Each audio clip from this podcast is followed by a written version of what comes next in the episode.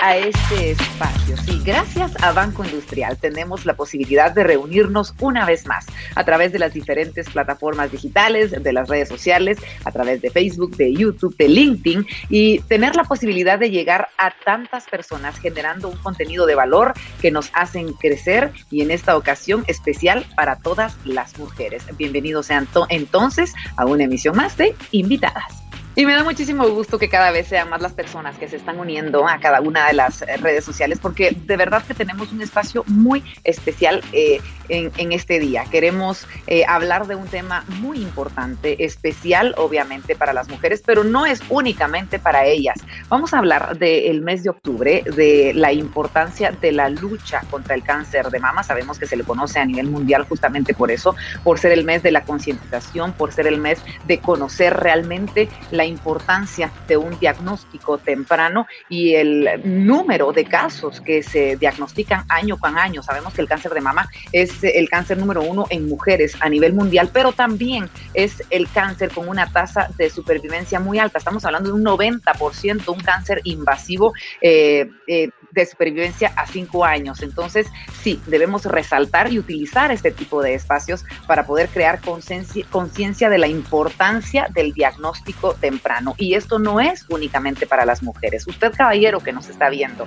la importancia que tiene y la conciencia que usted debe tener de estar presente en la vida de su mamá, de su esposa, de sus hijas, si ellas no, por alguna razón no han tenido el tiempo, no saben, eh, se les olvida este tipo de diagnósticos, este tipo de autoexamen, es importante que usted esté presente también para recordarles y que esté presente en la vida de cada una de ellas, porque eh, cuando se maneja eh, esta frase de nuestra vida está en nuestras manos, es literal. Gracias al autodiagnóstico tendremos la posibilidad de poder eh, sobrevivir y de poder vencer esta tasa tan alta que se está llevando a nivel mundial. Así que gracias a Banco Industrial les doy la bienvenida. Hoy tenemos invitadas más que especiales, personas que han tenido la oportunidad, y digo esto porque ellas mismas lo mencionan, de vivir esta enfermedad, de vencerla y de compartir con todos nosotros las enseñanzas que han tenido a través de esta enfermedad. Les voy a presentar entonces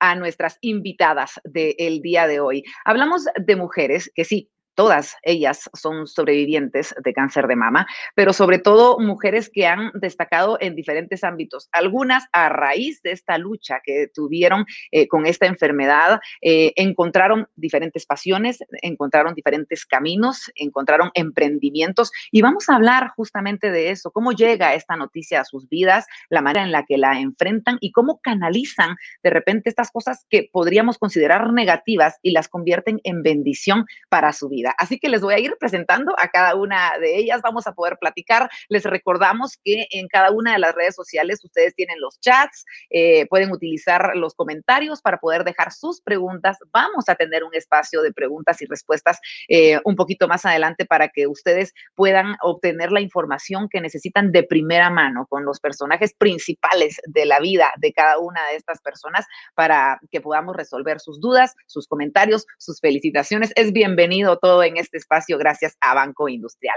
Y vamos a comenzar entonces con nuestra primera invitada de hoy, es Andrea Torres. De repente muchos de ustedes dirán, ¿quién es Andrea Torres? Pero si les digo la Cookie Torres, sí van a saber de quién estoy hablando. Sobreviviente, obviamente, licenciada en Mercadeo y Publicidad y deportista. Te hemos seguido muchísimo en redes sociales, Cookie, y es un gusto poder platicar contigo eh, esta noche ya. ¿Cómo estás? Bienvenida. Gracias, Vero. Eh, gracias al Banco Industrial pues, por darnos este espacio para poder seguir transmitiendo, expresando, educando y bueno, por ahí más de alguno eh, inspirar. Bueno, básicamente en mi historia yo sí tuve la oportunidad de vivir esta enfermedad y también no solo de mi CIA, sino que del otro lado de la CIA con mi mamá.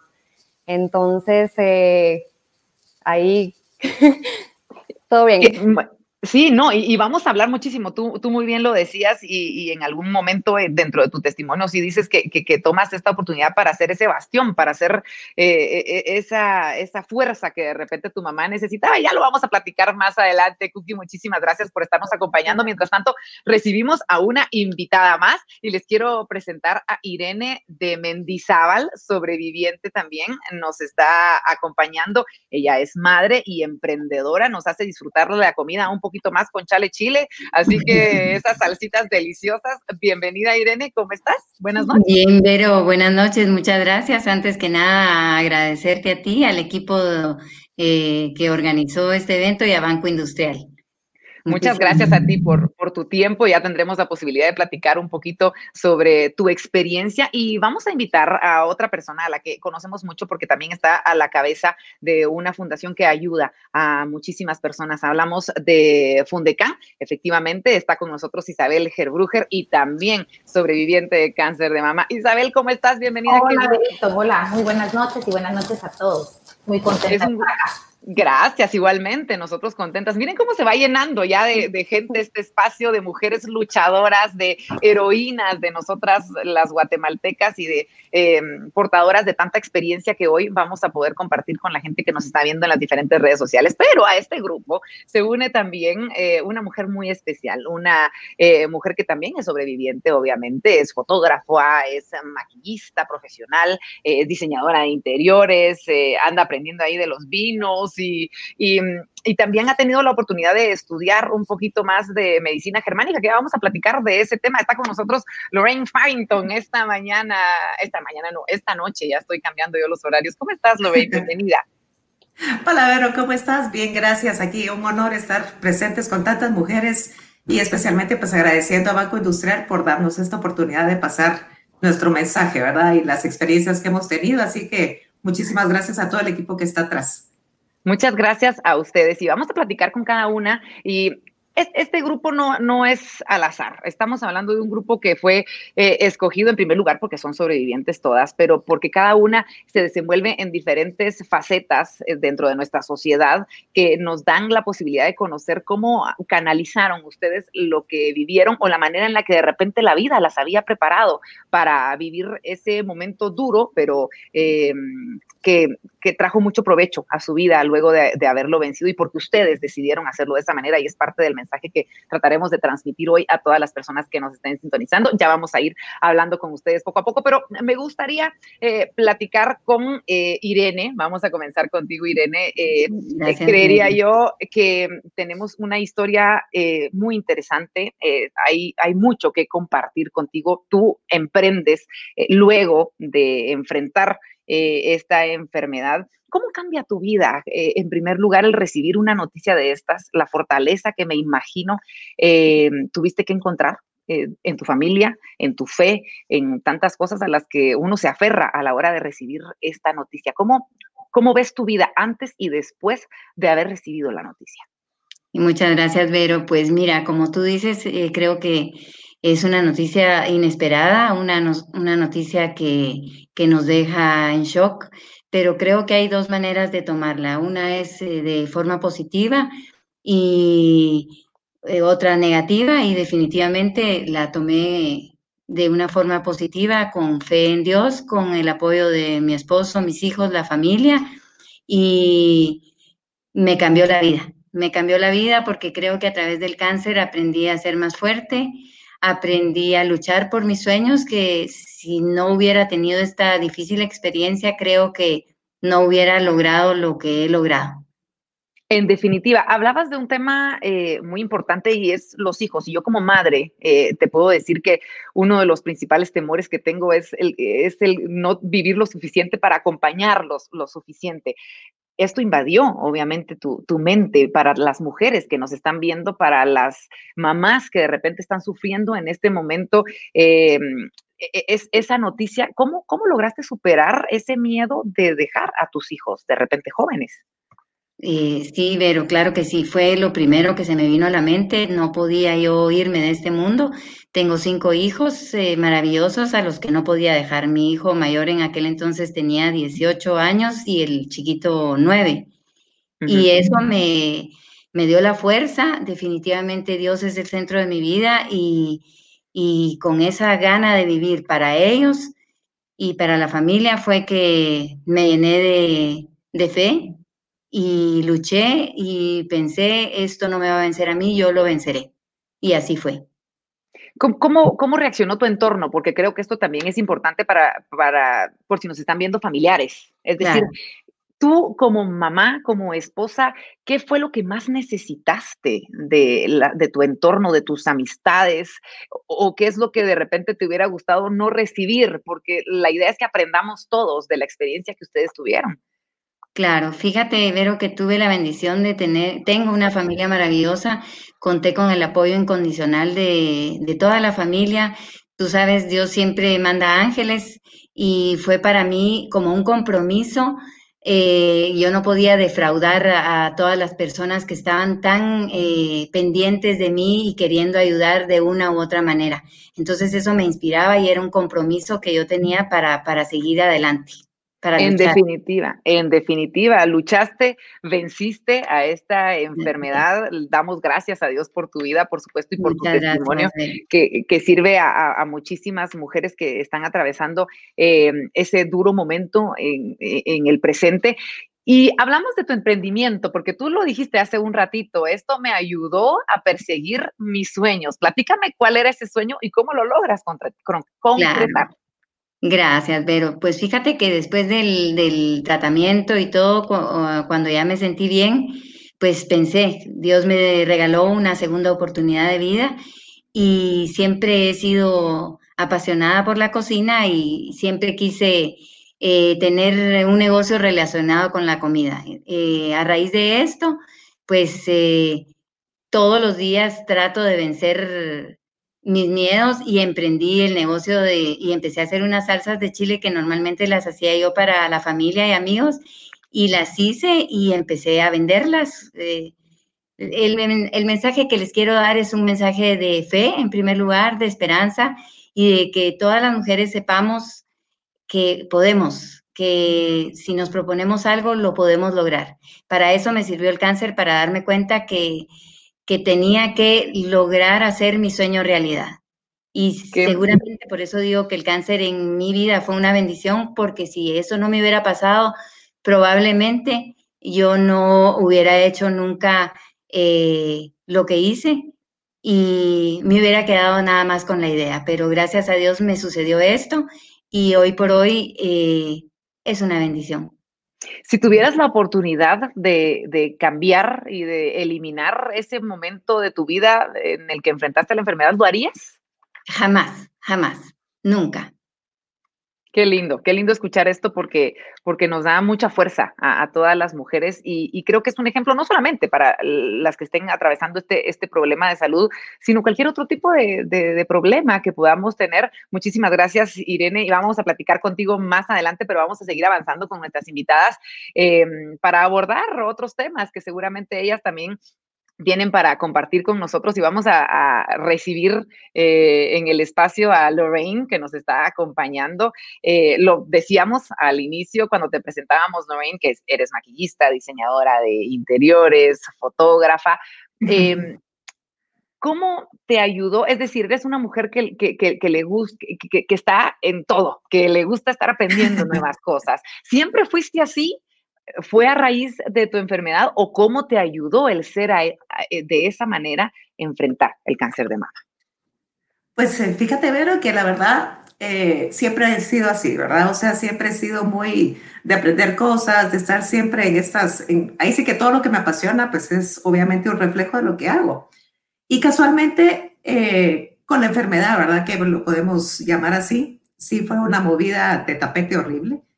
Y al final, pues como que me entra la, gana realmente de saber por qué estaba pasando todo esto, ¿verdad? entonces empiezo los estudios de nueva medicina germánica, que habla muchísimo sobre las emociones, las emociones y la relación que tiene con las enfermedades, ¿verdad? Entonces es eh, súper interesante realmente y creo que si no hubiera pasado por esto, no hubiera aprendido a conocerme al final de cuentas, ¿verdad? Entonces, en mi caso... Si no, por favor, continúa.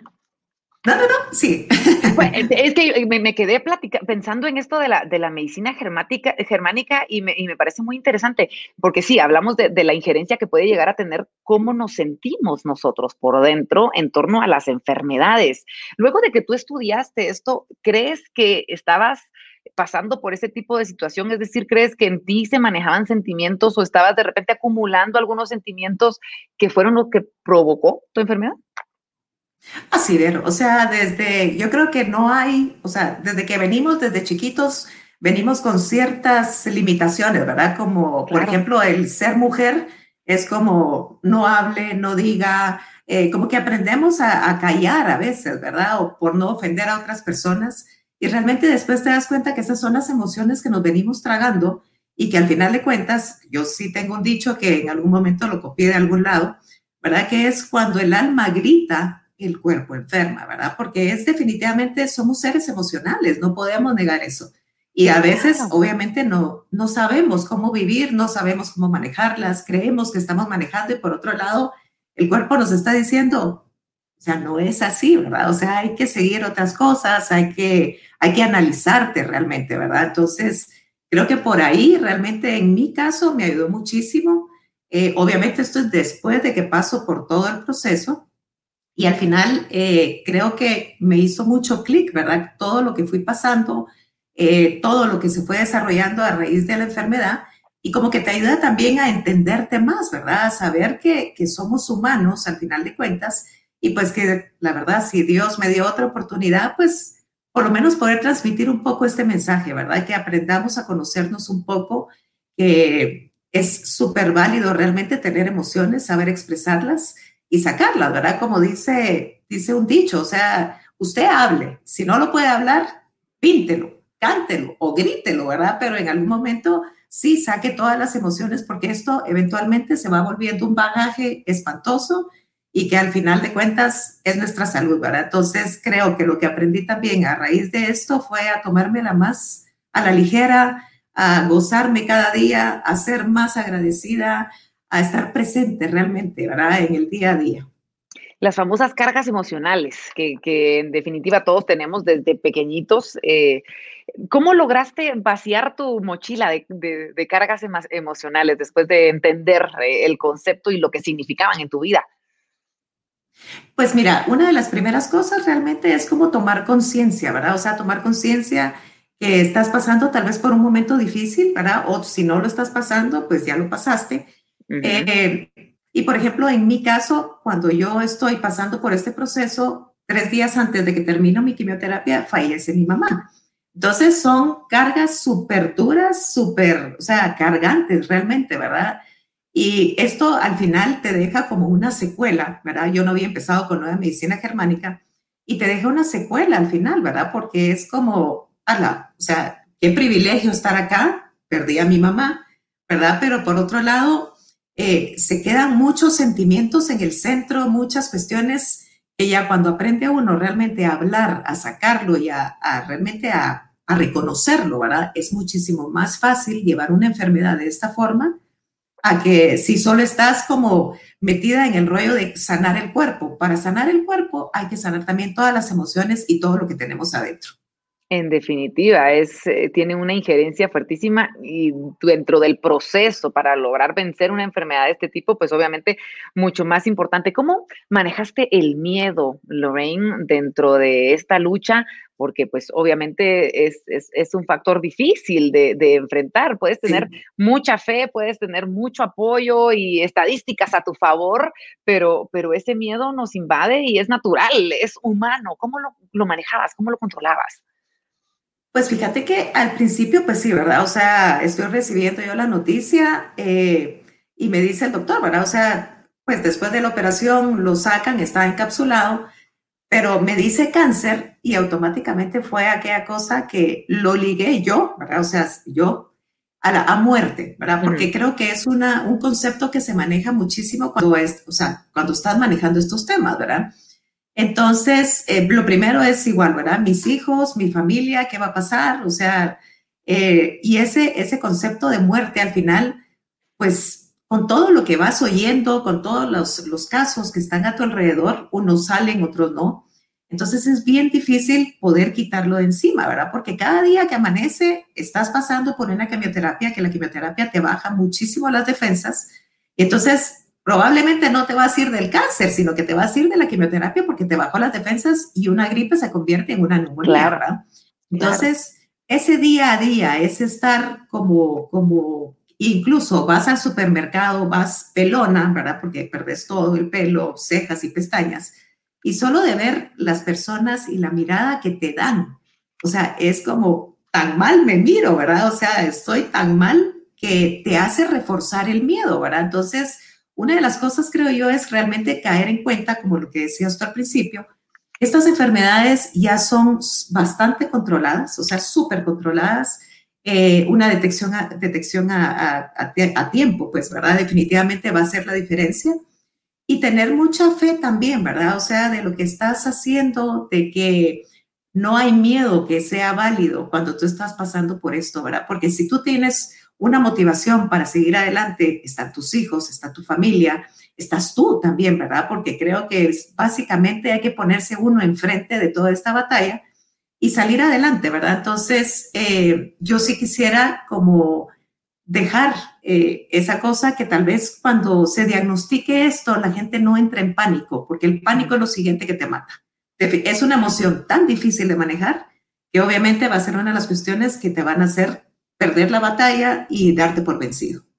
Importante el, mensaje que nos estás dando y el poder encontrar esa, esa motivación, esas pequeñas lucecitas que nos da la vida para poder entender que tenemos mucho por qué luchar y por qué no dejarnos invadir por ese sentimiento tan, tan humano, pero tan duro también como lo es el miedo. Muchísimas gracias, Rubén. Ya vamos a, platicar contigo más adelante y le vamos a dar paso a nuestra última invitada. Está con nosotros Isabel Gerbruger, eh, una mujer a la que admiramos muchísimo. Te dejamos de último, Isa, pero, pero igual, si queremos seguir compartiendo contigo. ¿Te has sentido identificada con lo que has escuchado de, de nuestras invitadas hoy? Definitivamente, creo que en todos los aspectos, en todo lo que mencionaron, me río totalmente, totalmente de acuerdo con todas. Me imagino, y, luego de, pues haber vivido tú y de compartir la mayoría de experiencias eh, con ellas o de, o de, la forma en la que se sintieron ante esta enfermedad, ¿cómo, ¿cómo es para ti estar a la cabeza de Fundecán, el, no, no sé, hasta cierto punto revivir tu historia a través de las historias que ves diariamente? Eh, eh, eh, ¿Cómo lo vives? ¿Cómo lo sobrellevas? Porque debe ser difícil. Yo sé que te da mucha satisfacción el estar trabajando en pro, pero imagino que debe ser difícil. Sí, sí, definitivamente. En, mi caso, yo fui diagnosticada bastante joven. Yo tenía 34 años en ese entonces, mi hija tenía 4 años.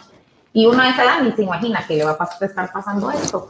Siempre digo que para mí, al igual que Irene, el cáncer ha sido una bendición en mi familia, en mí especialmente, pero yo siempre creo que como que potencializó ese sentimiento de servir. Yo desde chiquita siempre me he caracterizado porque me gusta servir a las demás personas y demás, pero encontré mi misión de vida. Yo creo que ahí se me clarificó completamente y el pertenecer a una fundación como Fundecan, cuando las señoras que tenían esta fundación me invitaron, pues fue enorme para mí. De verdad que yo siempre he sentido que estoy en deuda con Dios, con la vida y eso lo tenía que retribuir de alguna otra manera. Que las, que las historias que se ven a diario son difíciles, extremadamente. Yo siempre en el tratamiento, una de las formas de yo consolarme, así como decía Lorraine, verá que cuando uno se ve pelona y a veces se me olvidaba que tenía cáncer hasta que me miraba en el espejo y después ya no tenía pelo y me recordaba. Pero mm, en ese tipo de cosas, ¿verdad? Las personas que de verdad no tienen absolutamente nada, o sea, las personas que, que a veces ni siquiera quieren ir al médico porque no saben ni cómo van a pagar la cuenta o cómo se van a poder tratar el examen, esos son mensajes de vida. Entonces, donde uno tiene que estar realmente agradecido con lo que uno tiene y siempre yo en, este, en esta etapa siempre decía, bueno, siempre hay personas que están en una peor situación que yo. Entonces había que sacar eso adelante y pues sumamente retribuyente estar en la fundación. Qué, linda filosofía, Isa. Me, gustaría mucho aprender. Yo cada vez que te veo y, te entrevisto y trato de preguntarte y preguntarte para aprender lo más que podamos, porque sé que tienes mucha experiencia, no solamente la vivida en carne propia, sino la que vives todos los días en, la fundación. Eh, ¿Cuáles han sido esos factores determinantes, hablando de, lo que podemos poner en práctica en sentimientos, en pensamientos, en energías? Eh, ¿cuáles han sido los factores determinantes que tú has visto y que has dicho esto en definitiva no nos puede faltar a la hora de recibir una noticia como esta? Sí, realmente yo creo que ese empoderamiento de la mujer es sumamente importante, ¿verdad? El empoderamiento yo siempre lo defino como el poder tomar control de mí misma, el poder no solo quedarme con la noticia y como decía Lorraine, ¿verdad? Y como que poder adaptarme a todo ese tipo de sentimientos, no, sino que el toro con los cuernos. Creo que esa es la mejor manera que yo siempre describo cómo poder tomar esas noticias. También creo que uno en la vida tiene que empezar a balancear y analizar su vida desde un lado. Por ejemplo, yo en mi caso era una mujer muy controladora. Me gustaba todo tenerlo control. Desde que se ponía mi hija, cómo iba a ser mi casa. O sea, todo era muy controlado, todo muy pensado y yo todo lo tenía como muy estructurado, ¿verdad? De qué edad iba a tener hijos. O qué. Por supuesto, cuando uno recibe esas noticias, todo cambia. Y entonces, en momentos muy choqueantes, o sea, yo a raíz de la enfermedad eh, tuve la noticia que ya no iba a poder volver a tener hijos, eh, yo, yo quería una familia grande, o sea, mil cosas me van cambiando. Y eso yo creo que es, ¿verdad? El poderse adaptar. Y hay una definición o una palabra que es la resiliencia, que a través de los momentos difíciles florece.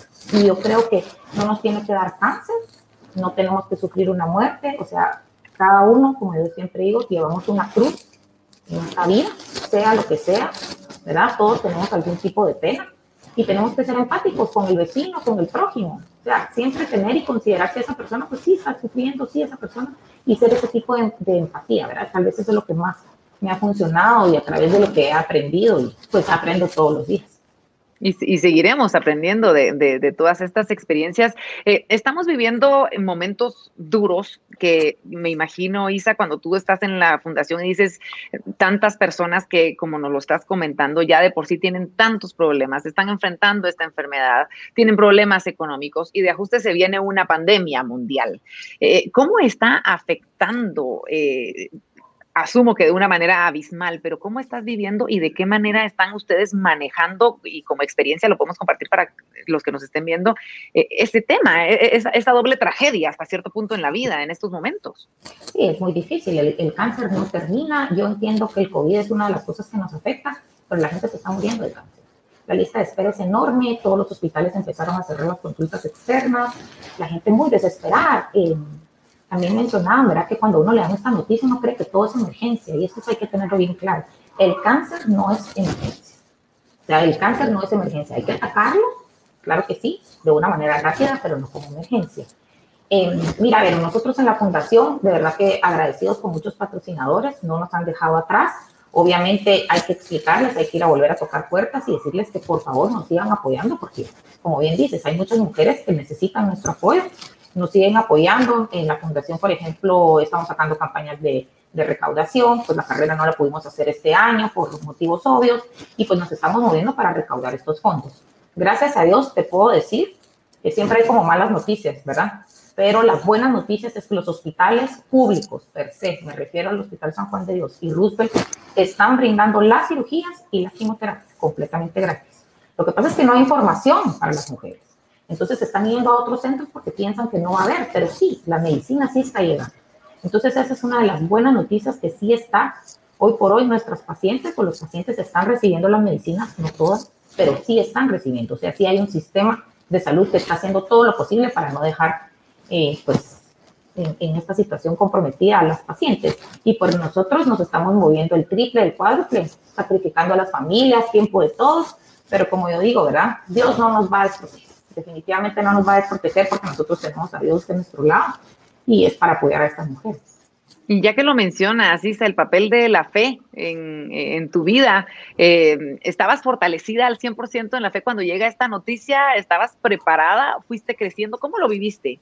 Sí, la, fe es algo, eh, sí, yo siempre vine de una familia católica, mi colegio fue católico y definitivamente el fortalecimiento es increíble. Yo no sé si, si las demás van a compartir conmigo, pero yo en mi vida me había sentido tan cercana a Dios, más en un momento de enfermedad. Yo creo que Dios se acerca a uno cuando uno estamos viviendo esos momentos de, de, de angustia, de enfermedad y ese tipo de cosas eh, sí, e, el, rezo en familia, ese tipo de cosas y la fe. Es que sin fe, uno de qué se agarra. Yo, yo de verdad, yo siento que las personas a veces cuando dicen, ay, es que, ¿verdad? Que no tienen esa fe, ¿y de qué se agarran? O sea, porque todos en algún momento decimos, ay, Dios mío, aunque no crean en el Dios, pero ahí dicen, ay, Dios mío, ¿verdad? Entonces, Yo creo que eso es como bien importante, la fe definitivamente y creer que Dios tiene ese propósito. Y yo soy un vivo ejemplo de ese propósito de Dios. Dios, o sea, yo no actúo sola.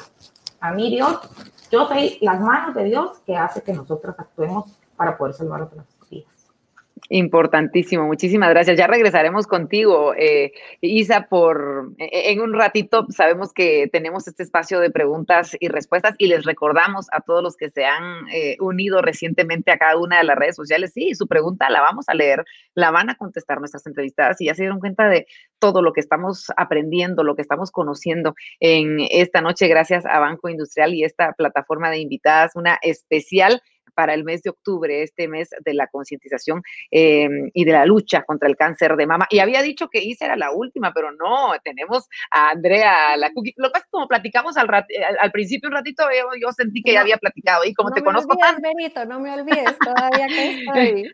Ay, no, no, no, ahí, aquí está la cookie, ¿cómo, cómo te vamos a dejar atrás?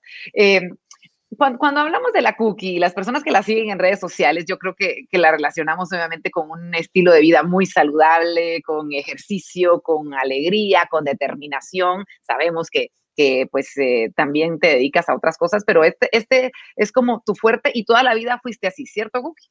Eh, correcto. Bueno, yo fui diagnosticada hace seis años, tenía 29 años y lo primero que les quiero decir eh, de verdad que el cáncer eh, no es exclusivo, ¿verdad? O sea, en género, en edad, en raza. Entonces, pues em, siempre he sido una persona muy saludable, eh, come bien, deportista, sin vicios, etcétera.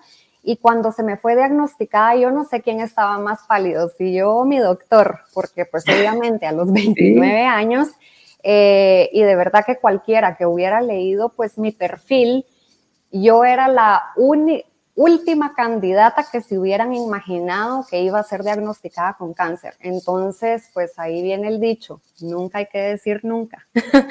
Eh, sí, me imagino. Y antes de ser diagnosticada, pues siempre eh, he sido runner, entonces pues medias maratones, eh, las carreritas chiquitas, las carreritas grandes, etcétera. Obviamente, pues fui diagnosticada y a lo largo de mi tratamiento, eh, tuve que parar toda actividad y para mí fue súper duro porque realmente es lo que, lo que me hace, lo que me nace, lo que me hace sentirme activa y tuve que parar toda actividad. Pero bueno, me recuerdo que en medio de mi tratamiento, cuando ya estaba un poco cansada, en lo peorcito, sin ningún pelo, literalmente todavía enchufada en quimioterapia, vi algo en la tele que decía Ironman. Ironman, pues para los que no sepan, es una marca de triatlón de unas carreras eh, pues con varios kilometraje y en ese momento yo le dije a mi esposo eh, y a mi oncólogo que estaban juntos en el mismo cuarto, si yo salgo de esta, yo voy a estar ahí, yo voy a estar ahí donde están ellos de la tele. Y bueno, en ese momento pues nadie me creyó porque realmente para mí la quimioterapia y a mi edad eh, yo estaba algo débil, me atrofió el músculo del corazón.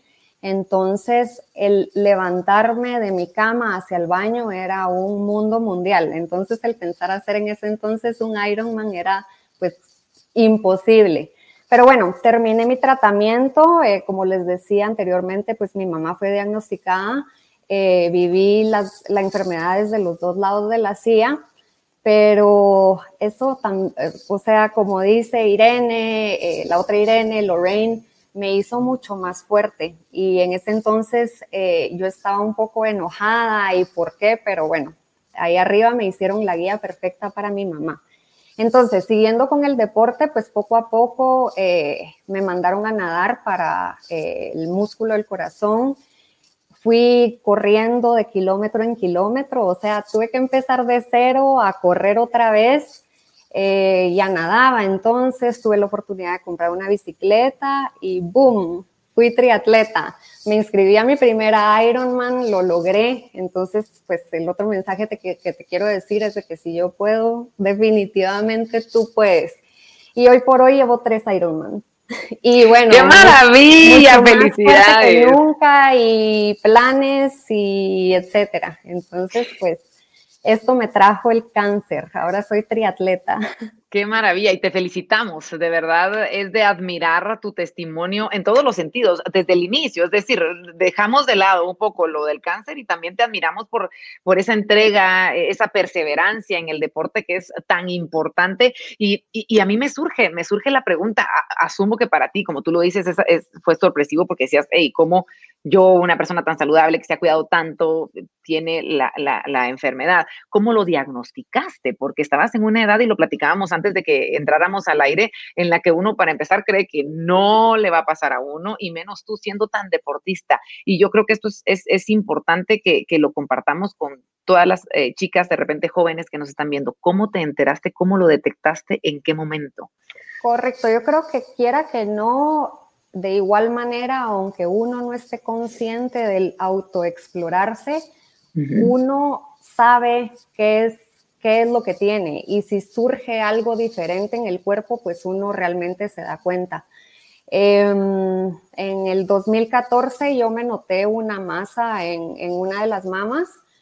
Yo no vivía acá en Guatemala, yo vivía en El Salvador. Fui donde un doctor y me chequeó, pero realmente pues por mi perfil, por mi edad, por etcétera, pues realmente ahí cometieron un error eh, de no, no, hacerme una biopsia, simplemente me dijeron, ah, ok, eh, vamos a esperar seis meses, vuelve a los seis meses, a los seis meses volví con el mismo doctor, entonces imagínense, ahí yo ya había perdido un año. Claro. Eh, vine a Guatemala y yo no estaba tranquila, entonces le dije a mi mamá pues que tenía esto y esto, y ya vine pues con mi doctor acá y inmediatamente me hicieron pues eh, la biopsia, salieron estas células cancerígenas y pues fue el sorpresón. Entonces pues también eh, como mensaje les quiero decir de que si se quedan con la duda de que algo está mal, busquen otra opinión. De verdad que se vale, se vale buscar otra opinión. Qué importante lo que nos estás diciendo porque eh, lo hemos escuchado en diferentes eh, ocasiones. Suele pasar más seguido de repente de lo que quisiéramos. Este tipo de, errores, a ver, los médicos también son humanos y, pues obviamente van a cometerlos. Entonces, pero es nuestra vida, es nuestra responsabilidad y si algo nos dice en el corazón que no está bien es por algo y lo tenemos que... Exacto, y estoy segura de que ese doctor, pues eh, yo creo que realmente nunca se enteró de que eso era cáncer pero bueno, o sea, cada vez literalmente hay personas más jóvenes, eh, como les dije, pues eh, no es exclusivo, o sea, no por ser una persona saludable, eh, pues nunca te va a pasar. Entonces, de verdad que buscar una segunda opinión se vale. Ahora, Cookie, creo que, que sí es importante resaltar y tú, y tú me vas a sacar de, la duda que si bien es cierto el ser saludable, el tener una vida activa, el ser deportista, eh, no te libró de enfrentar la enfermedad, sí te dio herramientas importantes, eh, sino físicas, psicológicas para poder enfrentarlas. Es decir, la fuerza que tú necesitabas para una maratón, porque a ver, dicen la media maratón es física, ya la maratón es psicológica. Esa fuerza que tú tenías, entrenamiento te ayudó muchísimo. No, correcto. Digamos, eh, pues si hablamos en el deporte, que pues obviamente también podemos eh, hacer el link con el cáncer, el cuerpo, o sea, el cuerpo que es una reacción química perfecta, o sea, hay un límite hasta dónde puede llegar, pero realmente la mente, el poder de un pensamiento, el poder de la mente. Eh, alguien mencionaba, no me recuerdo si Irene o, Lorraine, de verdad, uno decide cualquier problema que uno tenga en la vida, uno decide cómo pasarla. Eh, de verdad que uno tiene ese poder si pasarla bien o pasarla mal. O sea, en, el tema del cáncer, yo conozco gente eh, súper positiva, súper sonriente, súper luchadora para adelante, etcétera, y también conozco del otro lado de la cara que se enchamarran y entonces ya recibieron la noticia del cáncer que, que, va relacionado y uno piensa lo primero que con la muerte y ahí se les acabó la vida. Entonces, de verdad que la mente es mucho más poderosa que lo que muchos piensan. En definitiva, y, yo creo que eh, cuando analizo y cuando veo las historias de cada una de ustedes, eh, creo que coinciden en que, en que la vida también y Dios es tan maravilloso que nos va encaminando en diferentes facetas, nos va fortaleciendo de diferente manera y yo creo que a ti te, fortaleció. ¿Cómo fue el vivir esta doble historia, como tú lo decías, eh, estar dentro del, del protagonismo de la enfermedad y también como personaje secundario, si lo queremos abordar de esa manera con tu mami?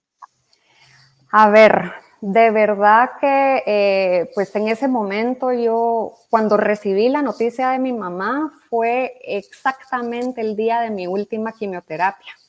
Entonces em, tuve varias quimioterapias y ese día de mi última quimioterapia, pues celebrando con mi esposo, mi oncólogo, de que ya habíamos terminado, de que la quinta, que no sé qué, etcétera esa misma noche me llamó mi mamá, pues como les conté, estaba en El Salvador, ella me llamó de acá de Guatemala y me dijo, mira, mija, eh, no te vas a asustar, pero ya solo con eso uno ya se tiene que sentar. Sí, pero eh, bueno, pues acabo de estar diagnosticada y etcétera. En ese momento, eh, en ese momento entendí que me habían formado para ser la perfecta guía para mi mamá.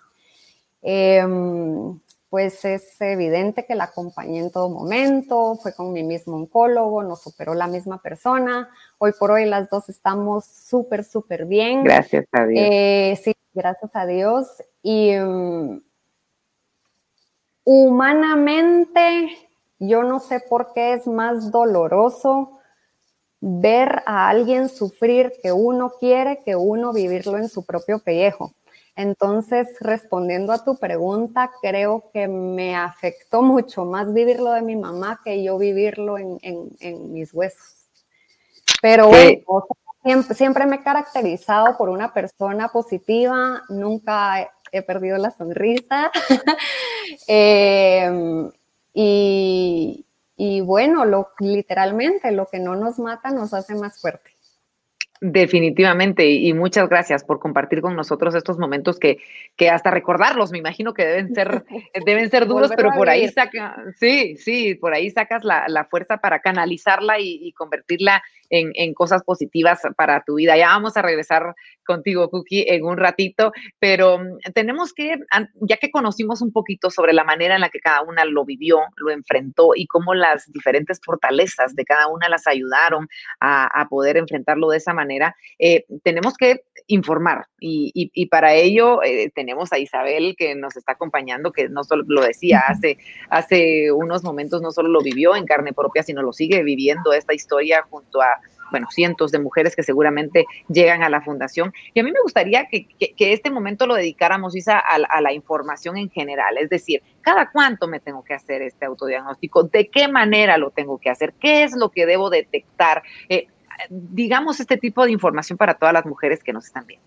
Sí, es bastante importante. Una vez al mes se recomienda el autoexamen. Creo que a partir de la primera menstruación, a los 16, 17 años, el autoexamen es básico, hay bastantes videos en todas las redes sociales cómo aprender a hacerse un buen autoexamen. Son de tres a cuatro días después de la menstruación. Entonces, eso creo que es básico, es gratis y no hay excusa. Luego, para todas aquellas mujeres jóvenes, eh, comprendidas desde los 35 a los 40 años, un ultrasonido. Más si tienen familiares que han tenido cáncer de mama, es sumamente importante. Eh, hacerse los ultrasonidos rutinarios y demás, creería que uno o cada dos años está bien. Aprovechar ahorita en los meses de septiembre, octubre, noviembre, que todos los centros de diagnóstico sacan las ofertas de dos por uno, tres por uno, vayan con la familia, vayan con las amigas, ¿verdad? Porque es un momento que a uno le da mucha ansiedad y nervios, ¿verdad? Entonces, que vayan con eso. Y para todas aquellas mujeres de los 40 años para arriba, su mamografía. Eso definitivamente no puede fallar. Y hacérsela principalmente siempre en el mismo lugar, ¿verdad? Esto es bien importante y con personas certificadas. Los radiólogos es bastante importante, los centros de diagnóstico están con precios muy competitivos, entonces el radiólogo es muy importante porque ustedes ya vieron uno de los testimonios, nosotros lo vemos en que lamentablemente le dicen, ay no, regrese, esperemos a que a ver si crece y ahí regrese, le dice el cáncer. Yo creo que una de las cosas bien importantes es que si ustedes se sienten algo, atiéndanlo de emergencia. Yo creo que uno no puede saber un tumor si es bueno o malo porque no le hacen una biopsia. Yo siempre, o sea, yo creo que ese es mi pensamiento y mi opinión muy personal. Eh, y con la experiencia que tienes, hay, que tocarla. Hay que hacerse las biopsias, como les digo, la falta de fondos o las imposibilidades económicas, existen fundaciones, existen, o sea, acérquense con nosotros, tenemos bastantes ahorita en el mes de octubre, centros de diagnóstico nos regalan las mamografías, eh, ese tipo de cosas, ¿verdad? Entonces realmente chequense y creo que ese es uno de los mejores consejos y que eso no se vuelva un tabú. Y hablemos de cáncer en nuestra familia, con todas las mujeres, que tenemos de un lado el machismo que existe en muchos lugares, ¿verdad? En donde las mujeres y que no lleguen con el más del 60, 70% de las mujeres que llegan, llegan en etapas avanzadas. Y es porque no quieren aceptar eso, ¿verdad? O porque les da miedo, o porque el esposo les va a dejar, o porque Isa, ¿cuáles son estas señales de alarma a la hora de hacernos el autoexamen? Lo decíamos antes de, que iniciara esta, entrevista, es decir, el tejido mamario nos puede jugar ciertos trucos y decir, no, esto es normal, esto no es normal. ¿Existen algunas características que, tú nos puedas decir, a ver, ojo si vemos un poco más de dureza o color, no, no sé, ¿qué nos puedes decir al respecto? Sí, entre más joven el tejido mamario es muchísimo más denso, ¿verdad? Entonces se siente como más duro, más piedroso, ¿verdad? Dependiendo y más si va a venir la menstruación y demás. Pero lo que sí es obvio es, por ejemplo, si hay secreción en el pezón, eso no es normal. Si hay sangrado, no es normal. Si hay como un tipo de rayo, cosas rojas, hundimientos, hundimiento del pezón o hendiduras, como el piel de naranja que se pone en las mamas, tampoco.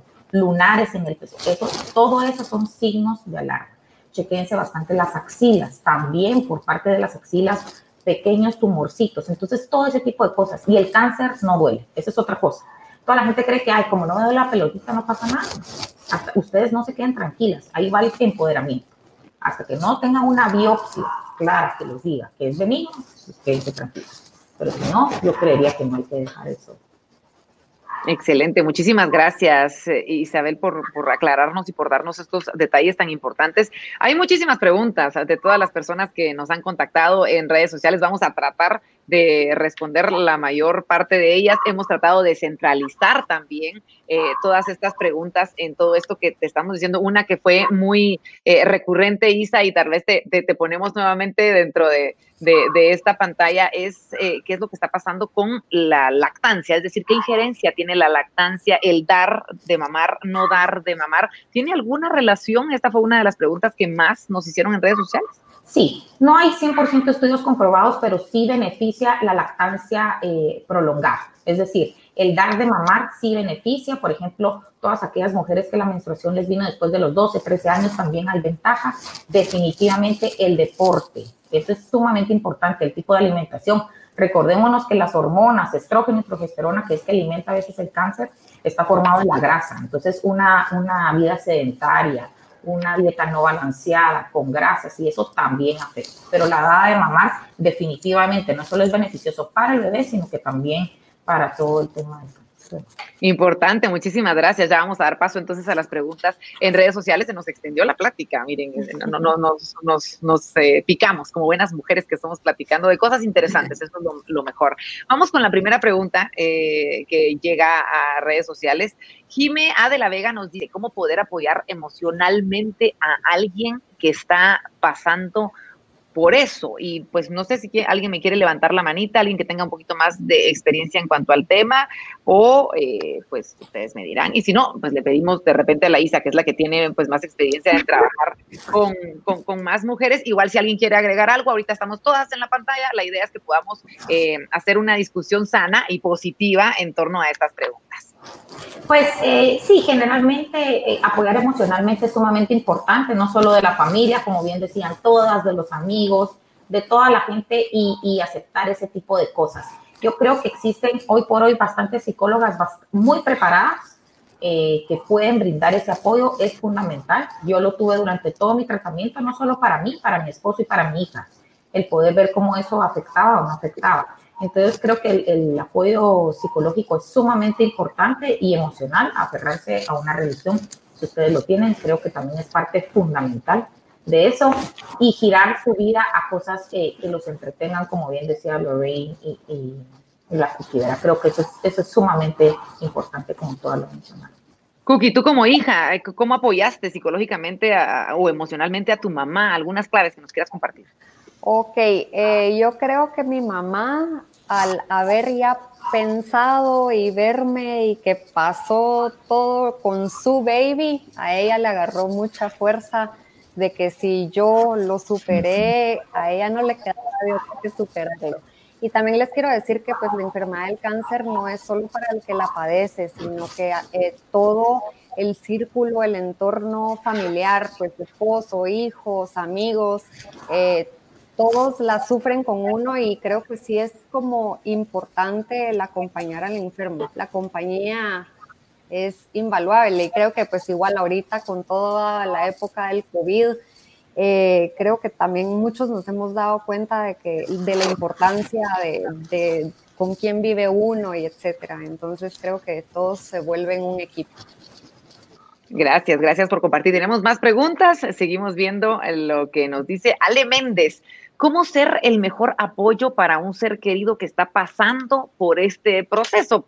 Vamos muy, muy, muy de la mano, pero de repente, eh, se los digo, hay veces que, que mm, hubiéramos querido no escuchar ciertas cosas. ¿Alguna quisiera compartir algo que, sea de consejo, no, tal vez no para un ser querido, porque el ser querido a uno le perdona todo y sabemos que todo nos lo dice con amor y la mayoría de las cosas nos van a venir de buena, de buena intención, pero ¿qué no les hubiera gustado escuchar de repente de alguna amistad que, les dijo o de alguien que, que les mencionó algo que, que, no es muy recomendable decir? Y esto es para aprender nosotros los que estamos del otro lado. Yo. A ver, a ver, Lorraine. Ahora sí, cuando uno está empezando con ese proceso, lo primero que le dicen es así como, ¡Ah! se te va a caer el pelo. Y uno así, o sea, uno obviamente siendo mujer, pues obviamente tiene esa vanidad, ¿verdad? Entonces, creo que esas son las cosas que como que debemos tener un poco de cautela a la hora de hablarle a una persona que va a pasar por esto.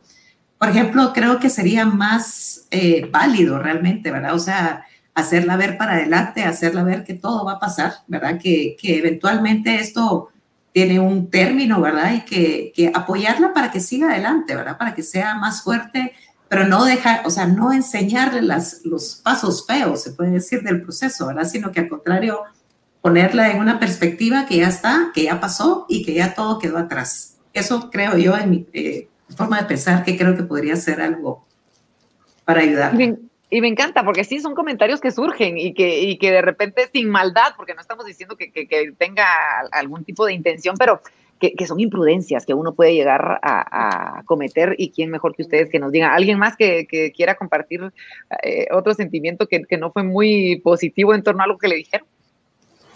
Yo tal vez solo, como por ejemplo a mucha gente le da pena, le da pena acercarse o mandarle ese mensajito o por ay, que no la quiero molestar. Yo creo que al contrario cuando uno se sentía mal, y yo no sé si todas comparten o no, pero yo, yo me sentía mal, yo no miraba mi WhatsApp, yo no miraba mi mensaje, pero pues sí, a veces sí me sentía bien, sí lo miraba y tal vez sí respondía, pero siempre lo leía. Y yo siempre me recuerdo de esas personas que se recordaron, que me mandaron un mensajito, que me mandaron algo de aliento, una oración, un, cualquier, cualquier cosa un chiste. Entonces yo siempre les recomiendo que manden, que manden, que no tengan miedo. La gente no nos vamos a enojar. Tal vez no les vamos a contestar, pero sí lo vamos a leer y tal vez sí les vamos a contestar. Entonces yo creo que para todas las personas que estén así, mándenles, mándenles un mensajito, porque entonces uno se siente bastante querido. Yo recibí mensajes de personas que ni conocía, que conocían a mi familia y, me sorprendió la cantidad de gente y eso es bien, eso alimenta para el alma. Entonces yo, esa es mi recomendación. Qué buena recomendación, definitivamente. Y viene de las personas que lo vivieron. Tenemos eh, muchos mensajes eh, positivos a Ana Leslie, le agradecemos, dice excelente conversatorio. Y así muchísimos mensajes que han llegado felicitándolas, agradeciéndoles el que nos estén compartiendo este tipo de experiencias. Ale Méndez nos dice que fue lo más retador del proceso. Le vamos a dar la palabra a Irene, que, no le hemos escuchado últimamente para, para fue lo, que más te, retó al recibir esta noticia o al vivir el proceso? muchas gracias, Vero. Pues fíjate que yo tuve la bendición de, tener a mi hermana desde que recibí la noticia de forma incondicional. Mi hermana incluso renunció a su trabajo y se dedicó en cuerpo y alma a acompañarme todos los días de, durante todo el tratamiento y eh, pues como, como decían aquí las otras invitadas, pues es difícil cuando se te cae el pelo y todo eso, sin embargo, eh, pues me ponía peluca, me, me logré dibujar las cejas, me ponía pestañas postizas al punto que nadie se daba cuenta que lo que me estaba sucediendo.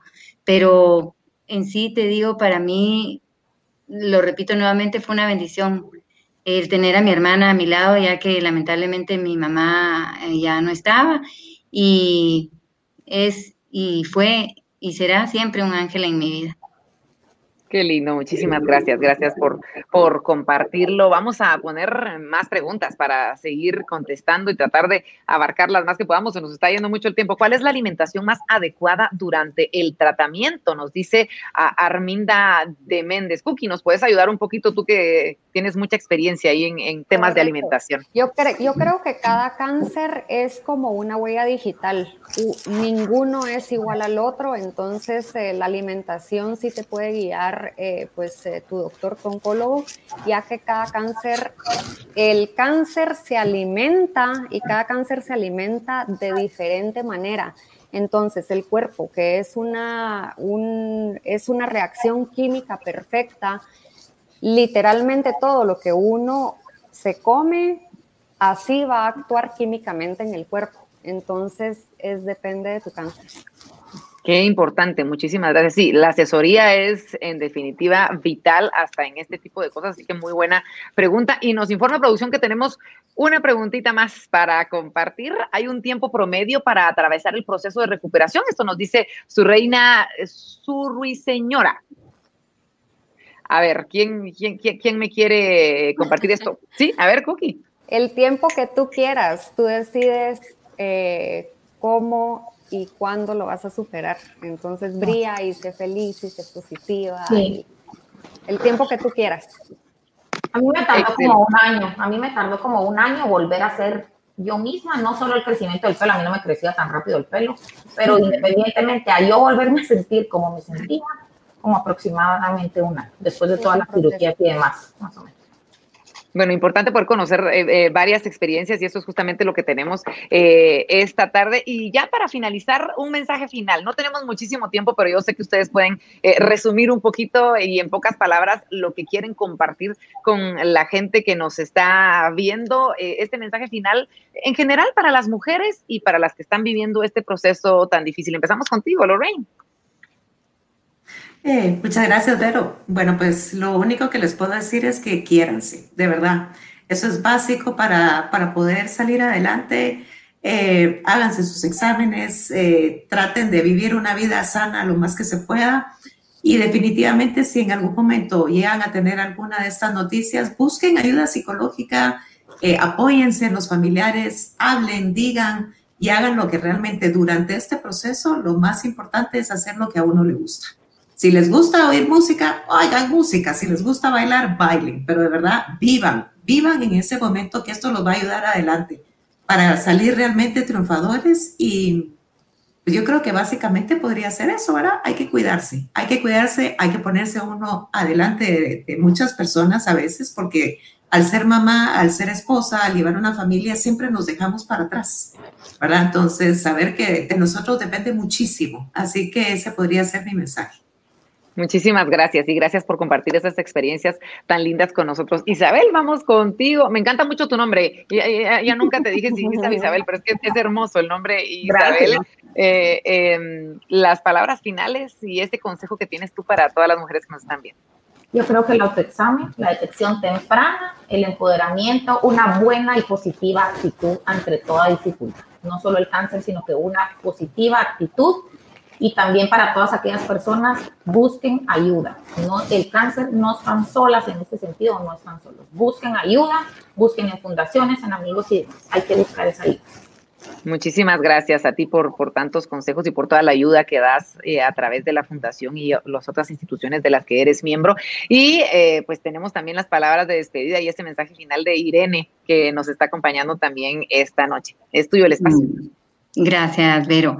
Pues mira, yo pienso lo mismo, que tenemos que ser positivas, eh, aguerridas, decidir luchar eh, por vencer el cáncer y es, eh, como decía Cookie, algo que nosotras decidimos.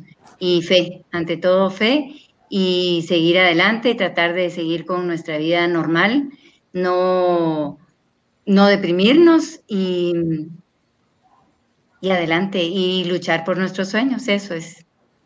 Eso, importantísimo, muchísimas gracias. Y lo dices también a través del de, ejemplo y terminamos esta despedida y esta serie de consejos valiosísimos con la Cookie, con Andrea, que también tiene este mensaje especial ya para finalizar.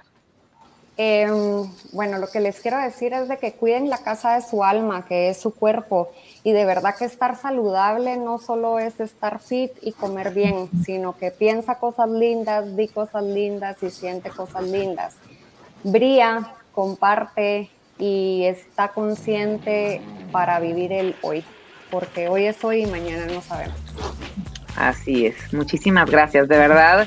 Eh, siento mucha emoción, mucha emoción linda de poder compartir pantalla y estar acá con tantas mujeres que tienen una historia eh, muy importante y que han compartido esa historia con tanta gente que, que, nos está viendo. Así que gracias a cada una por su fe, gracias a cada una por su determinación, gracias por su lucha, por la fuerza que demostraron y que siguen demostrando en cada uno de los días y cada una de las oportunidades que tienen de revivir esos momentos y compartir para que eh, otras mujeres lo vivan de diferente manera y podamos aprender, no repetir los mismos errores eh, que de repente se han cometido en eh, otras oportunidades. Así que muchísimas gracias a cada una de ellas por habernos acompañado esta noche, a usted que siempre nos sintoniza, que está presente en cada una de las invitaciones que Banco Industrial realiza, porque para Banco Industrial es importante poder crear y generar estos contenidos de valor, pero si usted no lo recibe, pues no tendría sentido. Y hemos encontrado eh, esa comunicación de doble vía, ese agradecimiento de parte de todos ustedes, al igual que de Banco Industrial, porque usted se conecta cada vez que tenemos una sesión de invitados, en esta ocasión invitadas porque es importante el que podamos crecer todos juntos. Banco Industrial lo sabe, el guatemalteco lo sabe y es allí en donde se ha formado esta mancuerna maravillosa y en donde todos estamos aprendiendo. Soy Verónica Delón Regil y en nombre de Banco Industrial le agradezco el habernos acompañado en este conversatorio tan importante, tan hermoso y tan destacado en torno al mes de octubre, el mes de la lucha contra el cáncer de mama. Esto fue una emisión más de Invitadas.